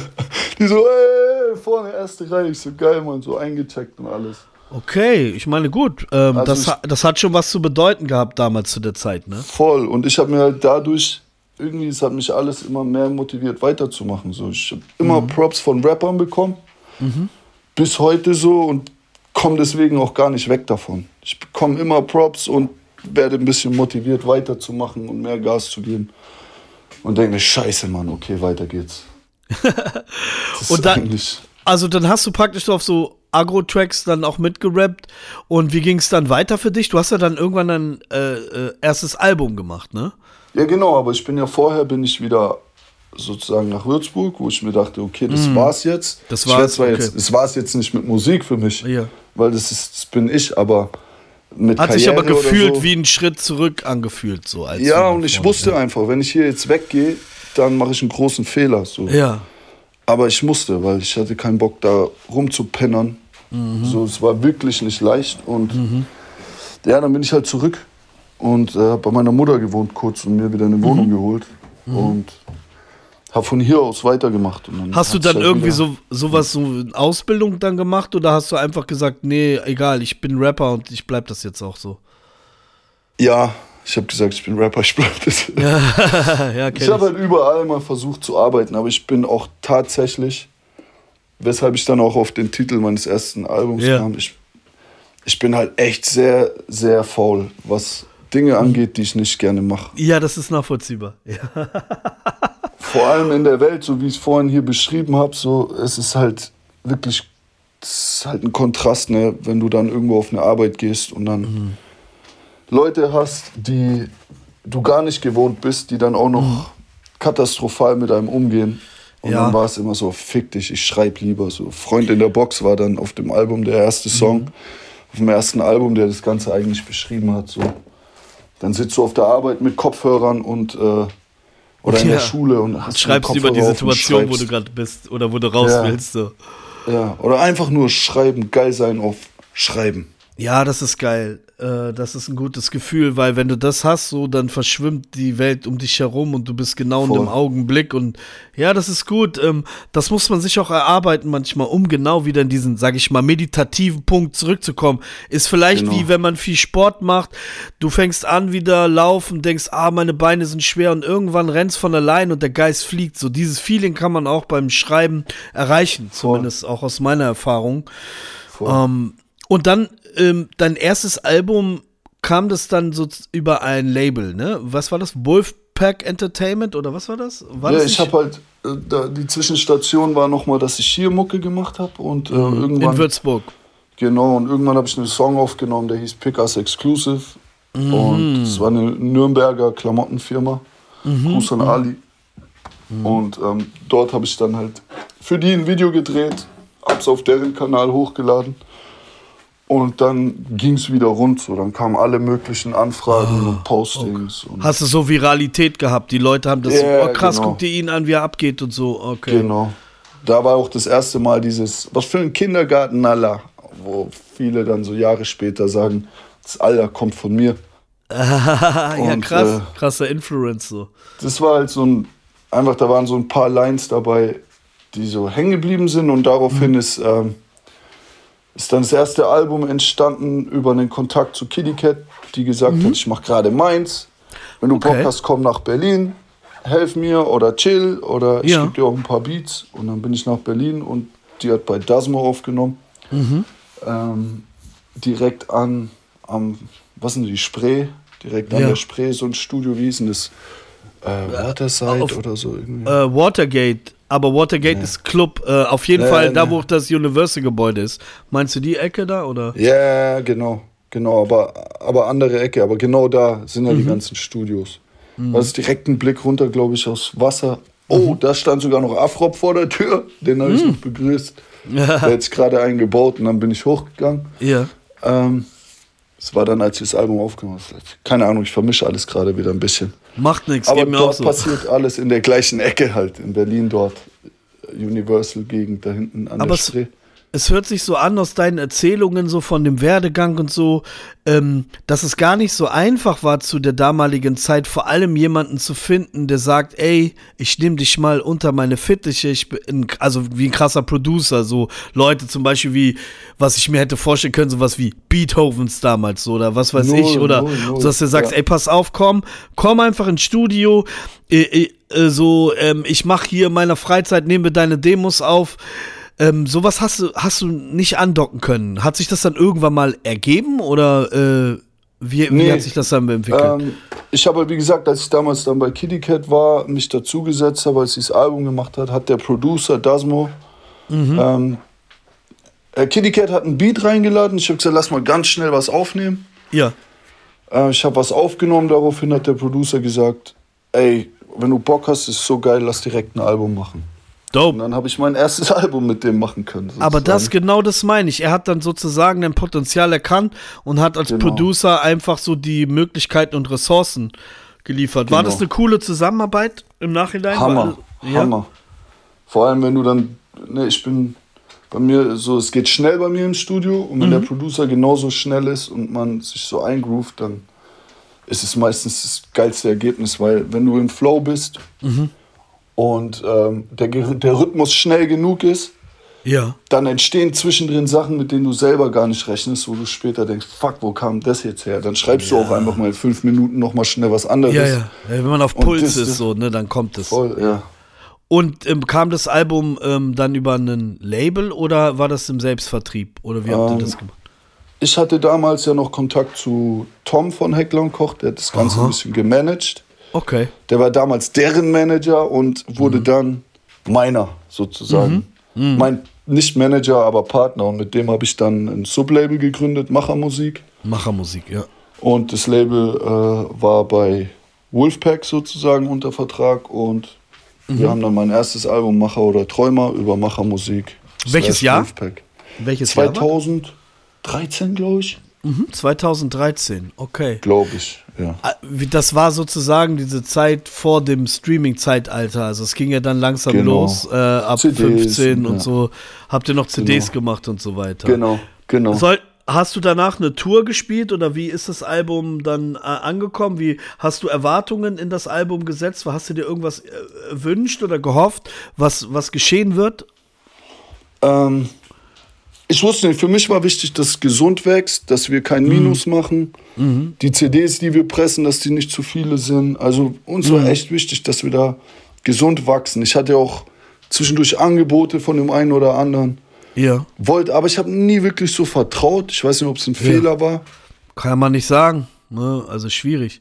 Auf jeden Fall haben wir dann das erste Album ähm, produziert in, einem kleinen, in einer kleinen Auflage. Ich hatte auch, dadurch, dass ich dieses Pickers Exclusive vorher gemacht habe, hatte ich Mo Trip auf dem Album, Raf Camora, Kitty Cat. Okay, schon hochkarätige Features, so, die alle auch dann kurz vorm Durchbruch standen. Genau. Und so, ne?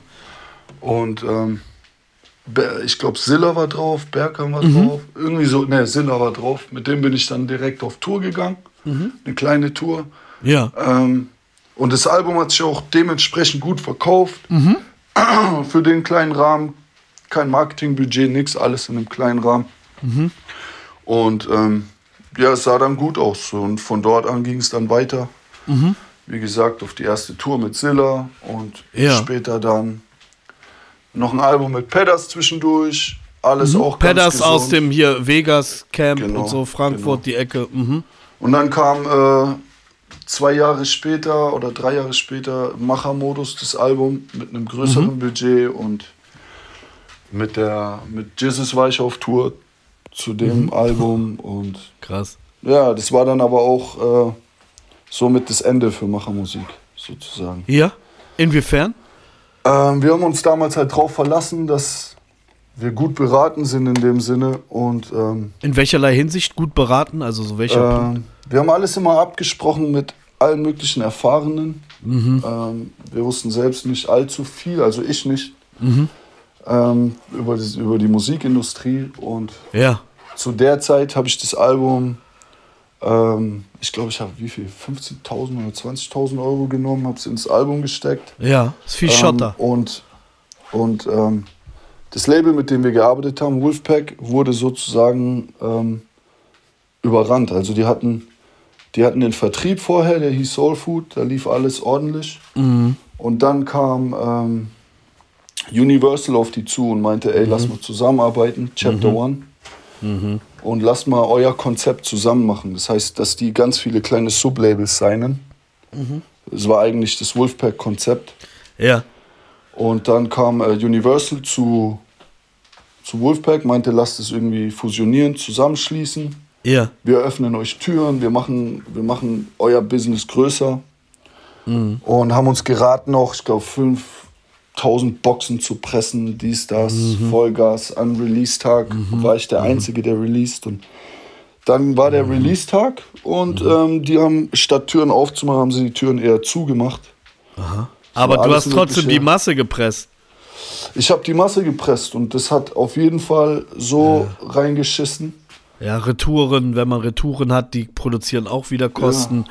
Ja, ich weiß, was du meinst. Irgendwie ist das so ein, wollte, ja? Das Lustige ist, damit wollte Universal meinen Partner eigentlich aus dem Game kicken. Eklig, ja.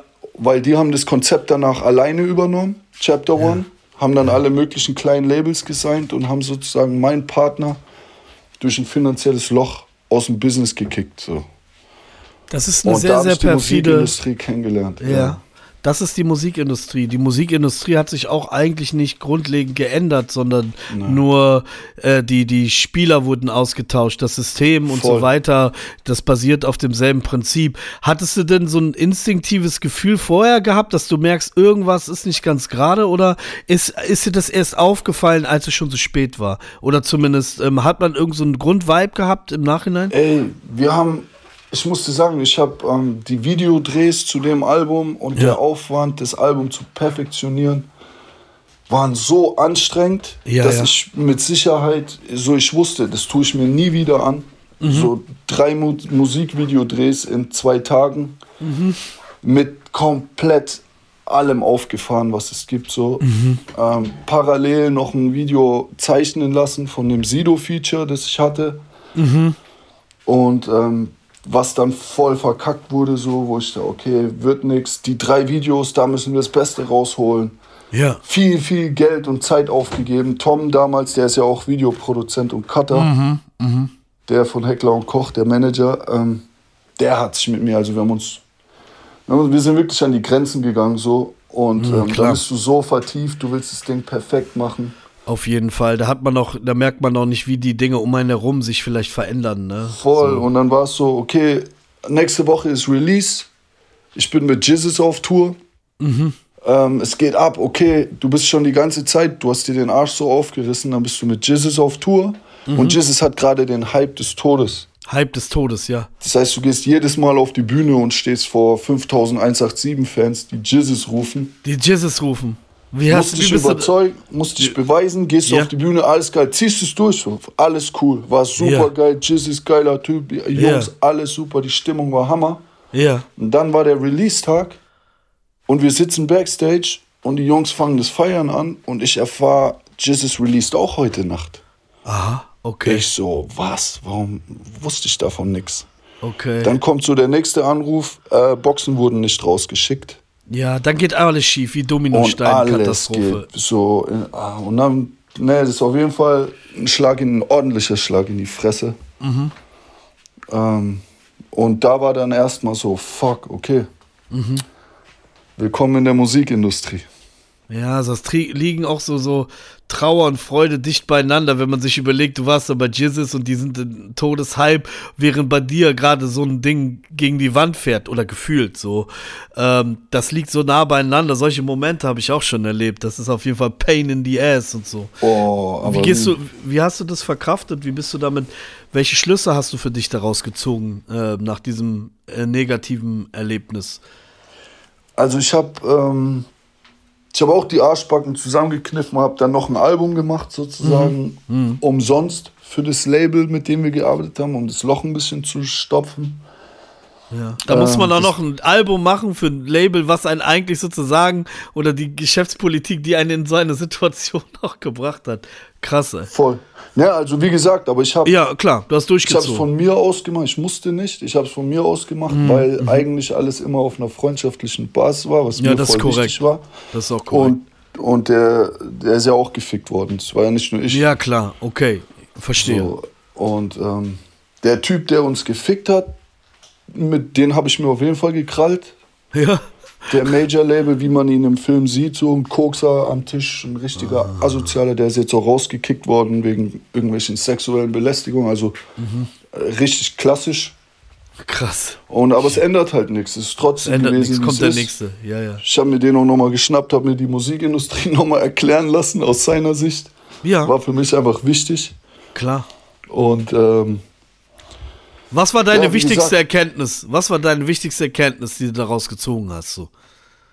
Ähm, Aus deiner jetzigen Sicht, wo du jetzt im Leben stehst. So. Was würdest du ey, sagen? Wenn, wenn Business dahinter steht, ist ein Business. Und im Business gibt es keine persönlichen mhm. Punkte, die. Also da zählt es nicht. Da, mhm. da gibt es keine Freunde. Mhm. Business ist Business. So wie man es kennt. Und sobald Business dahinter steht, ist vorbei. Mhm. Ne? Da zählen Gefühle nicht, da zählt das Zwischenmenschliche nicht. Es ist halt mhm. einfach so. Ich habe lange gebraucht, so wie gesagt, dadurch, dass mein Werdegang so ist, wie er ist. Ja. Und ich äh, nie wirklich mit Musikleuten zu tun hatte, die Erfahrung hatten in dem Bereich, musste ja. ich die Erfahrung alle selbst machen. Aha. Ich kann sie heute weitergeben. Ja. Aber ähm, habe halt echt spät lernen müssen, dass Business Business ist so. Und ähm, habe dann gesagt, weißt du was, scheiß drauf, weiter geht's.